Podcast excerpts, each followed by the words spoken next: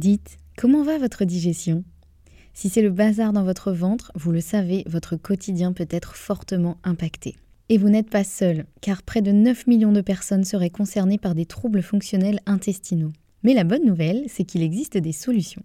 Notre partenaire aujourd'hui, le complément alimentaire Alflorex Plus, vous permet de retrouver un confort digestif et l'équilibre de votre flore intestinale. Ceci grâce notamment à la souche brevetée Bifidobacterium longum 356-24 qui contribue à l'équilibre de la flore intestinale, ainsi qu'à la présence de calcium qui favorise le fonctionnement normal des enzymes digestives. 85% des personnes déclarent se sentir mieux avec la prise d'Alflorex Plus et c'est l'un des probiotiques les plus recommandés pour la sphère digestive. Et pourquoi pas vous? Le complément alimentaire Alflorex Plus est disponible en pharmacie et parapharmacie. Merci à eux de soutenir le podcast et place à votre épisode. Thank you.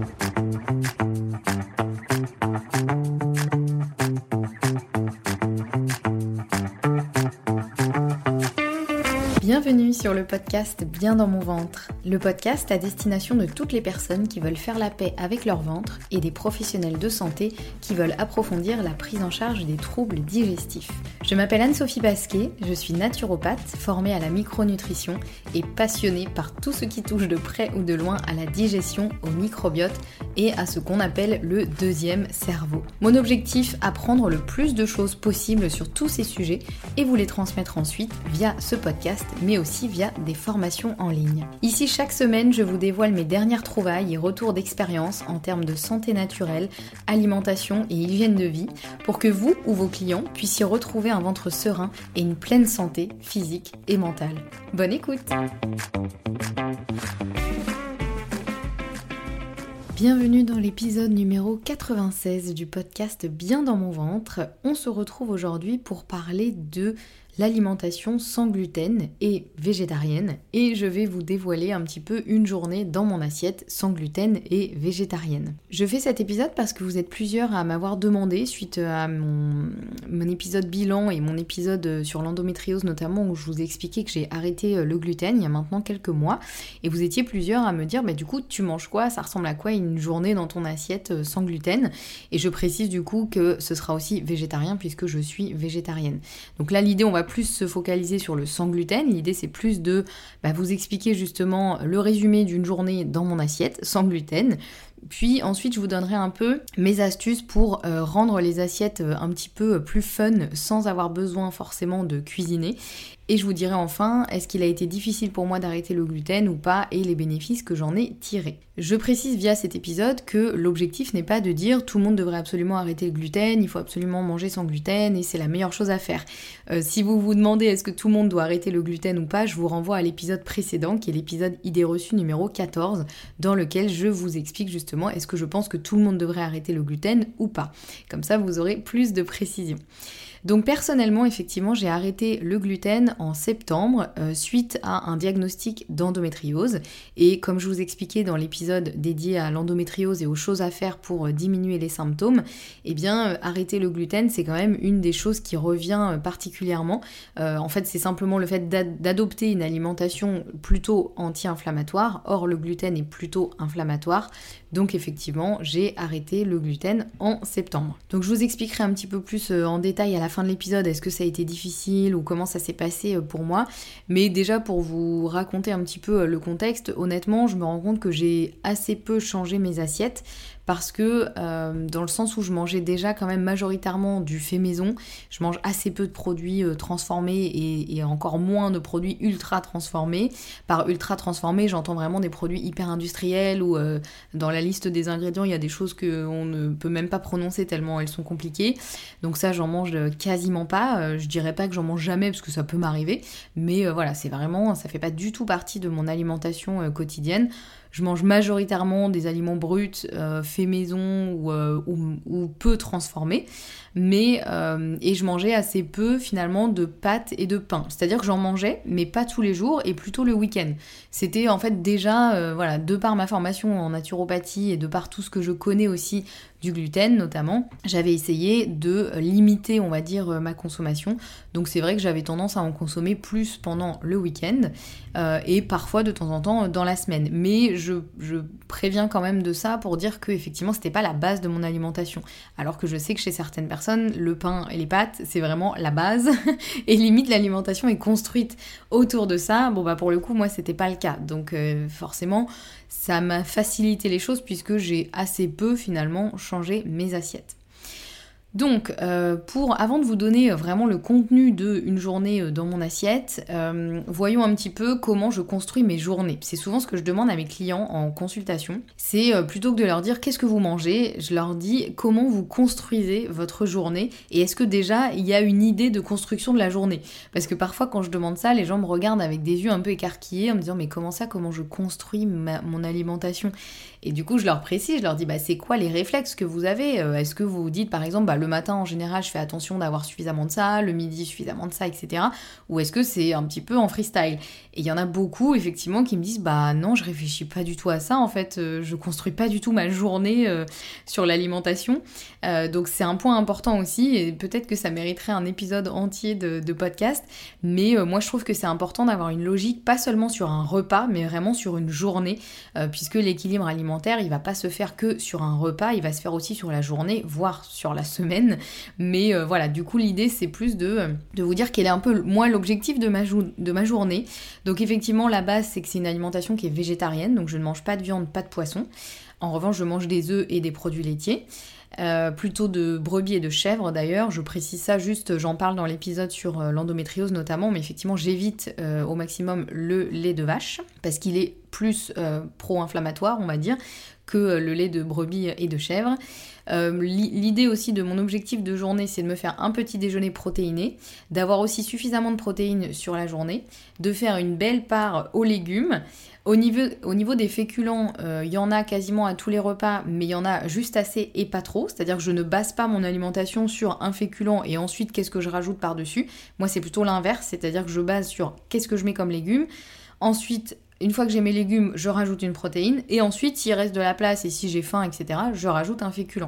Je suis pas du tout anti-féculent, hein, c'est pas du tout ça. C'est juste que personnellement, je me rends compte que j'avais tendance à en manger beaucoup trop. Et je sais que c'est le cas de beaucoup de personnes aussi. Et en fait, le fait de manger trop de féculents, ça fait après des gros coups de barre dans la journée. Ça fait trop de. Finalement, les féculents se transforment en sucre hein, au final.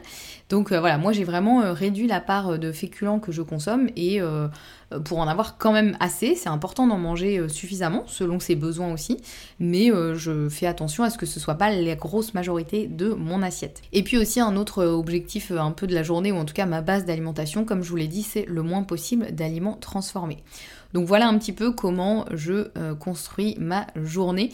Et puis il y a aussi le, fait que euh, si par exemple, pour une raison ou pour une autre, le matin j'ai mangé un peu moins de protéines parce que j'avais pas la possibilité ou j'avais pas très faim ou voilà, ben je vais aussi répercuter tout ça sur le reste de ma journée. Alors que si je sais que par exemple j'ai mangé plein de protéines le matin, le midi et voire à la collation, si je prends un petit goûter, ce qui arrive quand même assez souvent, ben le soir je peux me dire bon bah là je peux y aller un peu plus mollo sur les protéines, j'ai eu mon quota de la journée donc c'est bon.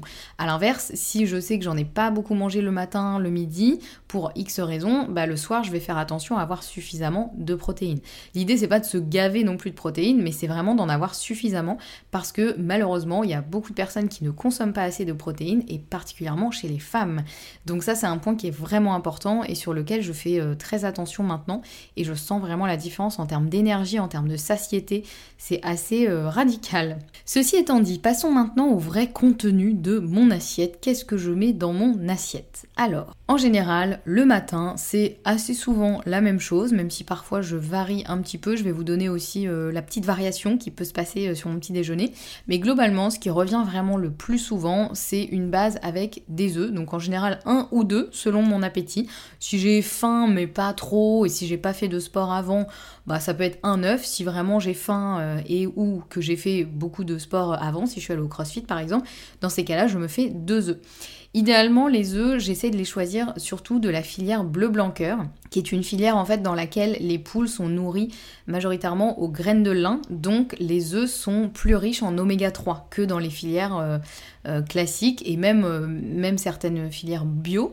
les poules sont pas forcément nourries aux graines de lin, donc c'est pour ça que j'essaie de choisir les œufs de la filière bleu blanc cœur. Le problème c'est que parfois c'est pas forcément du bio, donc c'est pas forcément des poules élevées en plein air, enfin c'est pas toujours évident, mais en tout cas, comme je sais en plus, vu les analyses que j'ai fait, dont je vous parlais dans un épisode précédent, eh bien je sais que je manque d'oméga 3. Donc je me dis, bah autant essayer d'en apporter le plus possible dans l'alimentation, étant donné que je ne mange pas de petits poissons gras, puisque c'est les aliments qui contiennent le plus d'oméga 3, je maximise mes apports en essayant d'en avoir le plus possible dans les œufs, même si je me supplémente en, plus euh, avec des, gélules euh, d'oméga 3. Donc voilà, les œufs idéalement filière bleu blanc cœur et que je cuis euh, si possible en gardant le jaune le moins cuit possible pour que les oméga 3 restent les plus bruts possibles.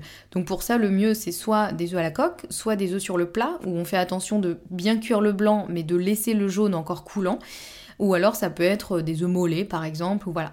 Donc euh, j'avoue qu'avant j'avais tendance à faire euh, plutôt des œufs brouillés parce que je trouve que c'est assez facile, ça va très très vite, mais du coup c'est un peu, alors c'est mieux que rien, hein, c'est déjà très bien, mais c'est un peu dommage, surtout si on prend des œufs de la filière bleu blanc cœur où le jaune est très riche en oméga 3, c'est un peu dommage de cuire autant le jaune puisque du coup les oméga 3 étant très sensibles à la chaleur, ils risquent d'être quand même bien détériorés par la cuisson en œufs brouillés.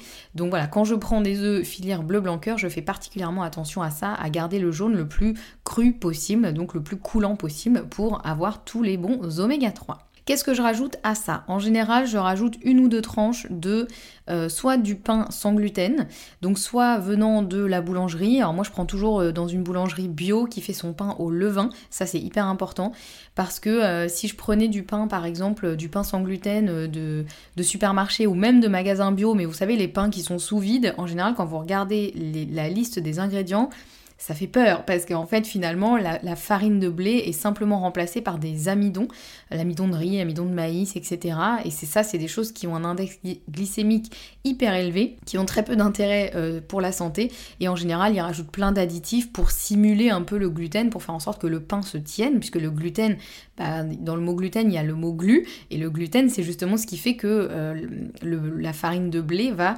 tenir en fait, le pain va se tenir, va être solide, alors qu'effectivement souvent les aliments sans gluten, notamment les pains sans gluten, sont un peu plus friables parce que comme il n'y a pas de gluten, il n'y a, pas cette glu qui fait que les choses vont, euh, vont se tenir. C'est un peu le ciment quoi, vous voyez, le, gluten. Mais du coup, vous voyez ce que ça peut faire aussi dans les intestins. Donc soit c'est un pain de boulangerie euh, bio, euh, fait en général à base de farine de riz complet, à base de farine, qu'est-ce qu'ils mettent aussi? Farine de sarrasin, farine de châtaigne, etc ou soit c'est euh, un petit pain euh, fait maison au sarrasin. J'ai découvert une recette euh, il y a pas longtemps grâce à mon amie Florence. D'ailleurs, si tu passes par là, Florence, je te fais un bisou. et je vous remettrai, si vous voulez, la recette en description de cet épisode pour faire soi-même un pain fait maison au sarrasin à base de graines de sarrasin à la base. donc c'est, même c'est même pas de la farine de sarrasin, c'est vraiment les graines entières. Et euh, voilà, c'est assez facile à faire, c'est juste que ça prend un peu de temps parce qu'il faut laisser lever. En fait, on crée quasiment un levain de sarrasin. Mais euh, voilà, j'ai testé ça, c'est assez euh, révolutionnaire pour moi. Et euh, donc voilà, ça peut être ça. En sachant qu'en général, le pain par exemple de la boulangerie, j'essaie plutôt de le garder pour le week-end. J'essaie de pas en manger euh, non plus euh, tous les jours parce que même si c'est des farines de riz complet, etc., ça reste quand même des farines qui ont plutôt un index glycémique potentiellement assez élevé. Et puis voilà, je me dis l'idée c'est pas non plus de, de baser tout sur du pain. Donc en général c'est plus le week-end. Et s'il m'en reste un petit peu, je le finis en début de semaine. Euh, par contre, le pain fait maison au sarrasin, ça, je peux plus facilement en manger euh, tous les jours parce que le sarrasin, je sais que ça a plutôt un index glycémique euh, plus faible. pour le coup, là, c'est moi qui ai fait le pain, je sais ce qu'il y a dedans absolument. Et voilà, donc ça, ça peut arriver effectivement que si, je fais un pain le week-end, j'en ai pour toute la semaine. Donc soit ça, une ou deux tranches, soit ça peut être euh, des cracottes du pain des fleurs. Alors je suis pas hyper fan des cracottes de pain des fleurs dans le sens où ça reste des céréales soufflées. Pour euh, donner cet aspect de cracotte, en fait, les céréales utilisées vont être soufflées. Souvent c'est des céréales, c'est plutôt du riz, hein, la base en général c'est ça, dans lequel ils rajoutent d'autres choses selon le, les déclinaisons, on va dire, de pain des fleurs. Il peut y en avoir au sarrasin, au quinoa, à la châtaigne, etc. Mais la base en général, ça reste du riz qui finalement est soufflé pour faire euh, cet état de cracotte. Donc au niveau index glycémique, c'est pas génial, puisque le fait de souffler la céréale, ça va euh, vraiment euh, faire exploser son index glycémique. Donc voilà, honnêtement, je suis pas hyper fan, mais j'avoue que ça a l'avantage effectivement d'être sans gluten. C'est hyper facile parce que ça se conserve très longtemps. C'est, ça se garde, voilà, c'est de trucs un peu faciles à avoir dans ces placards. Donc de temps en temps, j'avoue que j'en utilise, ça remplace bien le pain et, et voilà. Et l'important, c'est que je m'enfile pas une dizaine de cracottes. En général, j'en mange deux, trois grands maximum si vraiment j'ai faim. Et voilà. Donc c'est pour ça que je sais qu'en naturopathie, souvent on conseille beaucoup le pain des fleurs. Moi perso, j'ai jamais été très fan pour cette raison-là. C'est-à-dire que bien sûr que c'est sans gluten et ça c'est super et ça permet de réduire le gluten, mais si c'est vraiment si ça devient un peu la base de l'alimentation, ça reste quand même des cracottes donc des choses soufflées, donc c'est pas l'idéal. Mais bon, voilà, je suis transparente avec vous, je vous dis vraiment ce qu'il y a dans mon assiette et, euh, et, je vous dis ça aussi pour vous dire bah des fois oui, c'est pas forcément parfait, mais bon, bah c'est pas grave, je, ne culpabilise pas non plus toute la journée parce que j'ai mangé des cracottes pain des fleurs et euh, c'est ok quoi. Je me dis l'idée c'est surtout de varier en fait chaque matin, je varie un petit peu entre euh, les cracottes pain des fleurs, euh, le pain, etc. J'essaye de, varier au maximum et globalement, tout se passe bien. Ensuite, qu'est-ce que je rajoute à ça? Donc la base, on a dit des œufs, une ou deux tranches de pain. Qu'est-ce que je mets sur mon pain? Du coup, en général, c'est du fromage frais de brebis ou de chèvre.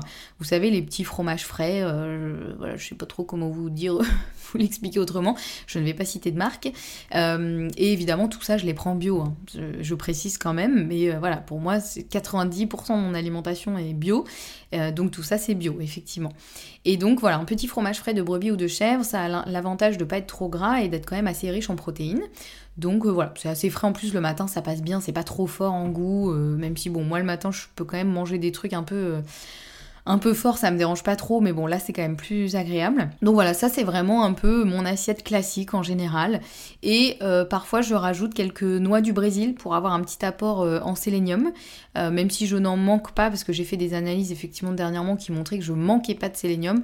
Mais le sélénium, c'est toujours bien d'en apporter un petit peu de temps en temps, et quand on peut le trouver dans l'alimentation, c'est encore mieux. Donc voilà, l'équivalent de, en, général, deux ou trois noix du Brésil par jour, et vous avez votre quota de sélénium. Et donc ça, voilà, ça c'est vraiment la base de mon petit déjeuner. Et si jamais j'ai fait une grosse séance de sport ou si vraiment j'ai hyper faim le matin et que je sais que par exemple je vais déjeuner un petit peu tard et qu'il faut que je tienne un peu plus longtemps, je peux parfois me rajouter un shaker de protéines. Donc c'est-à-dire je prends des protéines en poudre, de riz et de pois. En général, moi j'ai un mélange euh, comme ça que je mélange avec euh, du lait végétal et euh, voilà, ça me fait un petit shaker de protéines. Parfois je peux rajouter du cacao cru, enfin du cacao, oui, vraiment de la poudre de cacao cru, donc non sucré aussi et cru. Euh, je peux rajouter aussi de la maca, par exemple, qui donne un petit goût un petit peu, euh, un petit peu acidulé. Euh, c'est un peu un booster aussi, la maca, ça donne un peu plus d'énergie. Donc voilà, donc en fonction, je me fais ça. Euh, mais ça, c'est pas du tout euh, tous les jours, c'est vraiment en fonction de mon sport, mon appétit, etc., euh, etc. Donc voilà pour le matin. Et en général, quand je mange ça, honnêtement, je suis bien calée jusqu'au déjeuner sans trop de soucis. Hein. en général, ça tient bien. c'est rare que j'ai faim dans la matinée si j'ai bien pris ce petit déjeuner là, effectivement. Ensuite, on arrive au midi. Alors le midi, qu'est-ce que je mange en général? Bah, La moitié de l'assiette, j'essaye au maximum que ce soit des légumes. Donc ça, c'est l'idéal. Je vous avoue c'est pas forcément le cas tous les jours parce que ça dépend de ce que j'ai dans mon frigo, si je mange à l'extérieur, euh, voilà, si je suis invitée, etc. Mais globalement, mon réflexe, c'est le midi, la moitié de l'assiette, c'est des légumes. Ça peut être cru ou cuit. En général, moi, j'essaie de mixer un peu les deux. C'est-à-dire que selon les saisons, je me fais une petite part de crudité. Ça peut être des carottes râpées, euh, je sais pas, de la betterave, des tomates en été. En hiver, ça peut être de la salade, par exemple. Et euh, donc ça, c'est une petite quantité de cru en général que je mets, on va dire, euh, même pas la moitié, quoi, vraiment moins de la moitié, et puis le reste des légumes cuits en fonction de la saison. Ça peut aussi être de la soupe, enfin voilà, peu importe le format des légumes, mais l'idée c'est qu'il y ait la moitié de l'assiette qui soit des légumes. Ensuite, un quart de l'assiette, ce sera euh, des protéines, donc euh, végétariennes.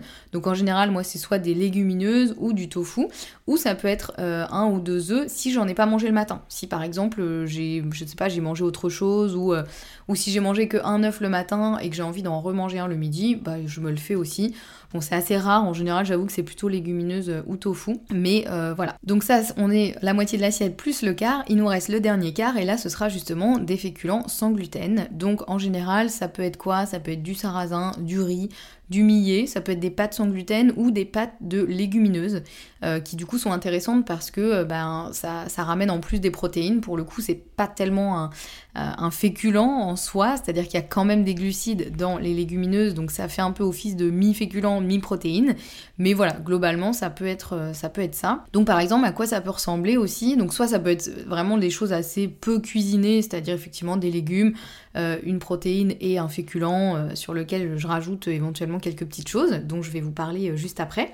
Ou soit ça peut être carrément, ça peut être un dalle de lentilles, par exemple, vous voyez, où du coup là j'ai les légumineuses, donc ça peut être le dalle de lentilles avec un petit peu de riz pour justement accompagner, faire les féculents, plus de la salade, par exemple. Là, comme ça, j'ai à peu près mon assiette de la moitié de salade, un quart de dalle de lentilles, un quart de riz, ou dans ces cas-là, je vais plutôt faire deux tiers de dalle de lentilles et un tiers de riz, puisque euh, dans, les, dans le dalle de lentilles, il y a aussi des féculents. Donc vous voyez, du coup, j'adapte un petit peu euh, comme ça. Tout ça, c'est un peu au feeling, hein, je vous dis ça, mais je suis pas en train de les choses, je suis pas en train de mesurer mon assiette au centimètre près, euh, pas du tout. C'est vraiment, je vous donne un peu mes réflexes.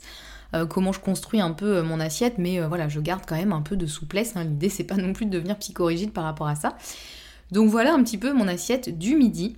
Et euh, parfois je prends un dessert, parfois pas, ça dépend vraiment de mon appétit. Si je prends un dessert, en général c'est un yaourt végétal, soit un yaourt végétal euh, nature, c'est-à-dire vraiment euh, brut, sans sucre, souvent c'est du yaourt de soja ou du yaourt de coco ou yaourt d'amande, etc dans lequel soit je peux rajouter de la compote, par exemple, un petit peu pour sucrer un peu le, yaourt, soit je peux rajouter des fèves de cacao, un peu de purée de noisettes, voilà, ça peut être Selon mes envies, ça peut être ça. Et ça peut être aussi un petit carré de chocolat. Chocolat noir, évidemment. Ça, j'avoue que c'est un peu mon petit dessert euh, favori.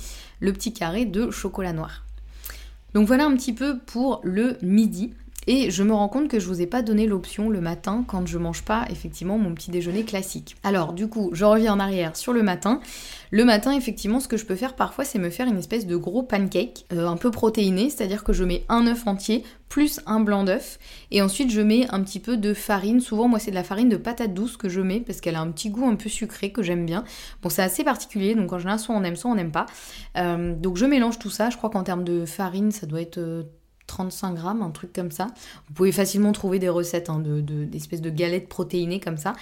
Donc euh, c'est hyper simple, je mélange ça, je fais cuire à la poêle, ça me fait un gros pancake. Et ensuite par-dessus je mets de la purée de noisettes ou de la purée d'amande. J'aime bien mettre des myrtilles euh, surgelées par exemple qui du coup vont, se réchauffer avec euh, la chaleur du pancake et du coup vont se décongeler un peu naturellement comme ça. Euh, voilà, ça peut être des fèves de cacao aussi, du cacao cru, euh, un peu tout ce qui nous fait envie. Et du coup, ça c'est intéressant aussi parce que c'est peut-être plus facile à faire, plus rapide et ça a un côté presque un peu sucré, même si finalement il n'y a pas de sucre. Mais le fait de manger un pancake et tout, ça fait un peu plus comme si on mangeait un petit déjeuner sucré. Donc ça, ça peut être aussi une bonne idée. Euh, du coup, bah tout ça c'est sans gluten. moi je mets farine de patate douce, mais on peut mettre farine de sarrasin ou un mix de farine sans gluten. voilà, on peut mettre un peu ce qu'on veut.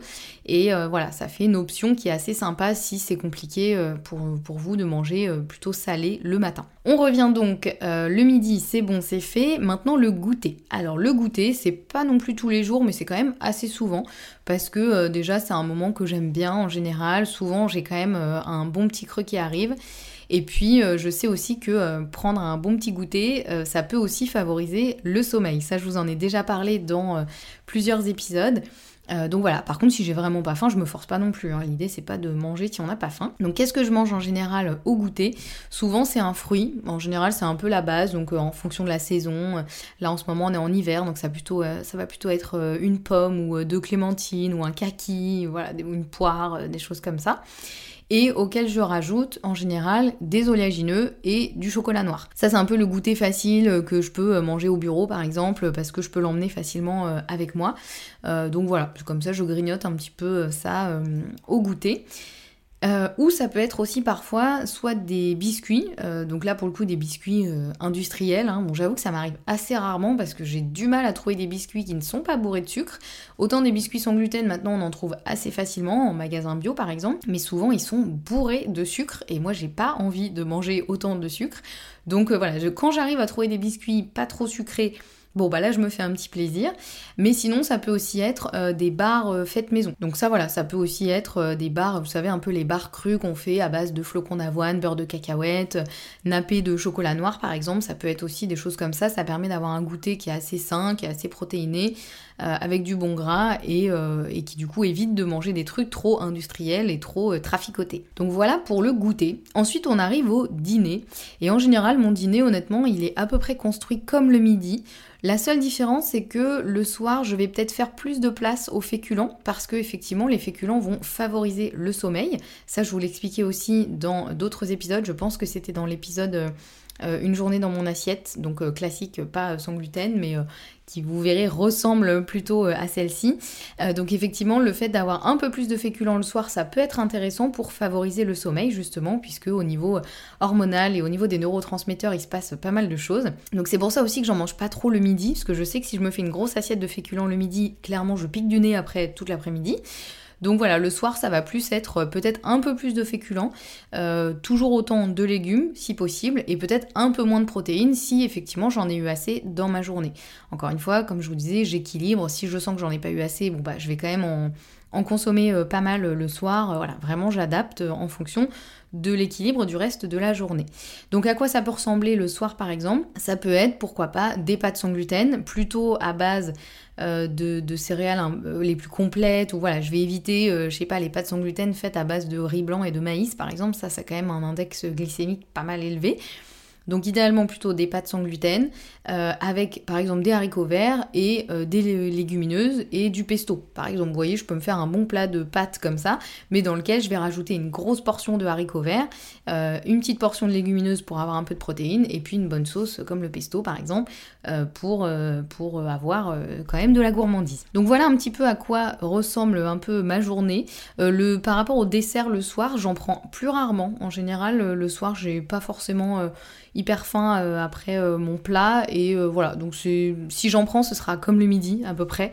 Mais j'avoue que c'est plus rare. Sauf le petit carré de chocolat noir celui-ci j'avoue qu'il revient quand même assez souvent donc voilà déjà un peu pour une journée dans mon assiette sans gluten. Vous voyez que finalement, bon, moi par rapport à la base de mon alimentation, effectivement, ça reste assez cohérent, assez facile. À vous effectivement d'adapter si jamais vous voulez diminuer le gluten. Effectivement, il faudra voir si ça fait un gros changement radical dans votre assiette ou pas. Maintenant, je voulais vous donner des petites astuces un peu pour rendre les assiettes plus fun sans trop de cuisine, parce que je sais que euh, parfois on n'a pas le temps ou euh, parfois on n'a pas envie. Et du coup, on se retrouve aussi parfois devant des assiettes qui sont un peu euh, insipides, dans lesquelles on se dit, bah là, ça me fait pas trop rêver quoi. Il y a ce qu'il faut, hein, il y a des légumes, des féculents, des protéines, mais bon, c'est pas très fun. Donc, moi, ce que je fais dans ces cas-là, c'est que je mise vraiment sur les sauces et sur les différentes saveurs. Par exemple, ce que j'aime bien faire, le plus rapide en général, et ce qui marche avec beaucoup beaucoup de choses, c'est une petite sauce à base de tahini, donc de la purée de sésame. L'idée c'est vraiment de trouver un bon tahini, parce qu'il y a vraiment beaucoup de différences entre les différents tahini disponibles sur le marché. Et l'idée c'est vraiment de trouver le tahini qui va vous plaire à vous. Euh, ça c'est très différent selon les personnes, mais moi j'ai réussi à en trouver un qui est assez liquide, euh, qui est vraiment mais trop trop bon. Et euh, voilà, du coup c'est mon petit tahini chouchou.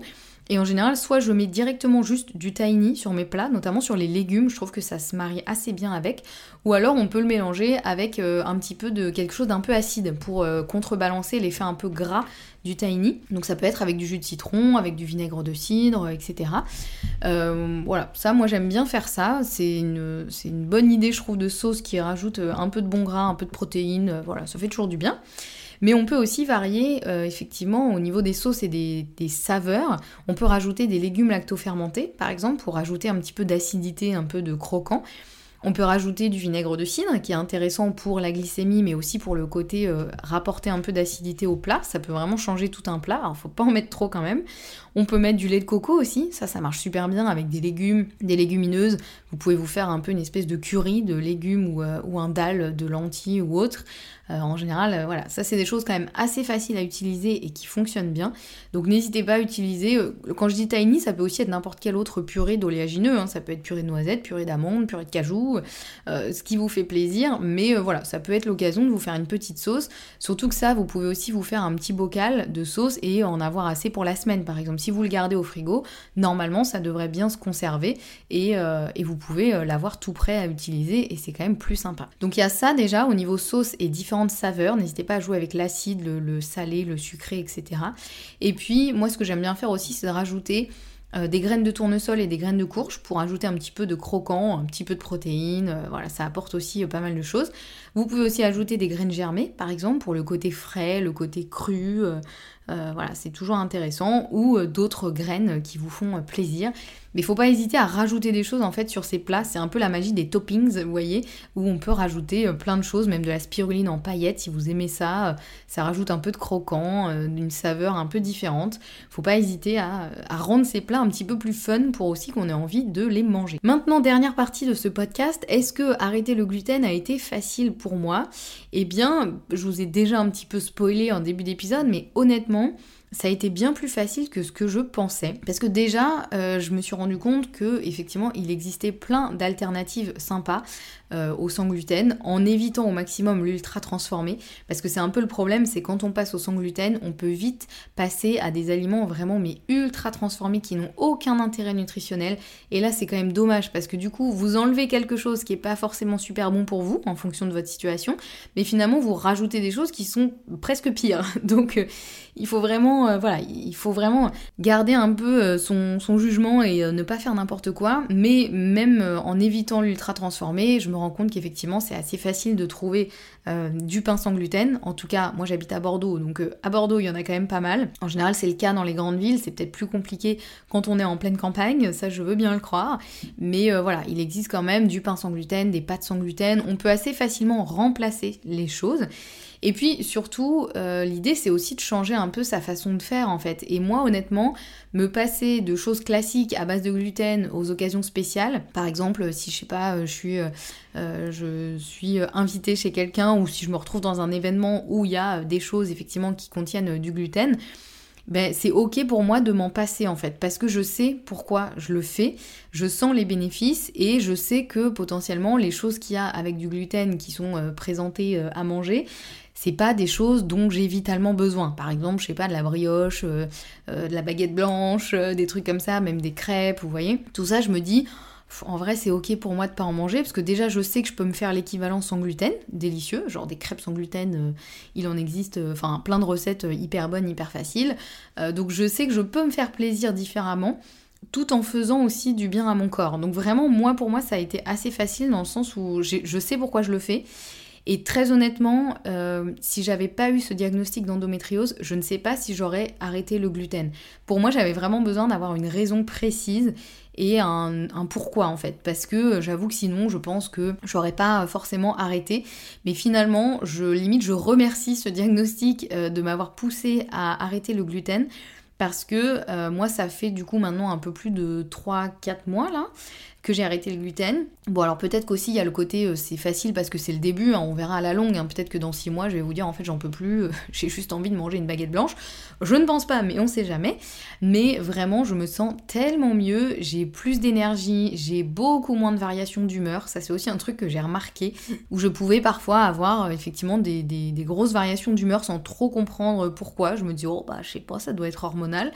Ben non, il semblerait qu'en fait c'était simplement dû au gluten qui devait, j'imagine, créer de l'inflammation dans l'intestin, donc impacter aussi mon microbiote, mes neurotransmetteurs, etc.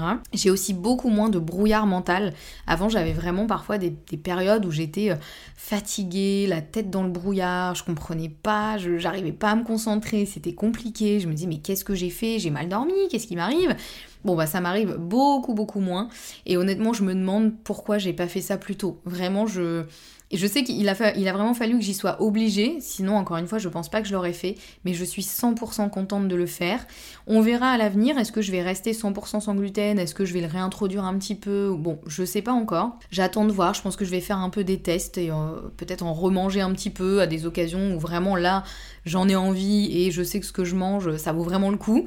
Euh, et puis on verra comment ça se passe. Je, je saurais pas dire pour l'instant, mais en tout cas vraiment, euh, personnellement, je suis hyper contente de l'avoir fait et j'en ressens vraiment le bénéfice. Encore une fois, ça veut pas dire que tout le monde doit le faire. Hein. Je vous renvoie à l'épisode précédent, idée reçue numéro 14, par rapport à est-ce que tout le monde doit arrêter le gluten ou pas. Mais euh, voilà, moi je vous partage mon expérience, en tout cas pour moi ça s'est passé euh, comme ça. Et je sais que ça peut être le cas pour beaucoup de personnes. J'ai lu beaucoup beaucoup de témoignages de personnes qui avaient arrêté le gluten et qui en avaient tiré des bénéfices complètement inattendus auxquels euh, bah, elles s'attendaient pas. Mais il y a aussi des personnes chez qui ça change pas forcément les choses. Donc voilà, c'est vraiment, encore une fois, il faut absolument faire du cas par cas. Il n'y a pas une seule vérité pour tout le monde. Voilà, on arrive à la fin de cet épisode. J'espère qu'il vous aura plu et j'espère qu'il vous aura peut-être euh, inspiré ou donné un peu plus de détails sur bah, à quoi ça ressemble une journée euh, dans mon assiette sans gluten et végétarienne. Si vous avez des questions suite à cet épisode, n'hésitez pas à m'envoyer un petit message sur Instagram. Je serai toujours ravie euh, de répondre à vos questions et d'échanger avec vous. Si vous avez aimé cet épisode, n'hésitez pas à le partager si vous avez quelqu'un dans votre entourage à qui il pourrait être bénéfique. Et puis surtout à me laisser un avis une note sur votre plateforme d'écoute préférée. C'est ce qui permet au podcast de grandir le plus et d'être diffusé au plus grand nombre. Donc merci beaucoup à celles et ceux qui prendront le temps de le faire. Et je vois passer régulièrement vos petits avis et ça me fait toujours hyper chaud au cœur. Vraiment, vraiment, sachez qu'évidemment je les lis tous et vraiment à chaque fois ça me fait une, petite euh, vague de paillettes dans le cœur. Donc euh, encore merci à celles et ceux qui prendront le temps de le faire. Nous, on se retrouve la semaine prochaine avec un nouvel épisode et en attendant, prenez bien soin de vous.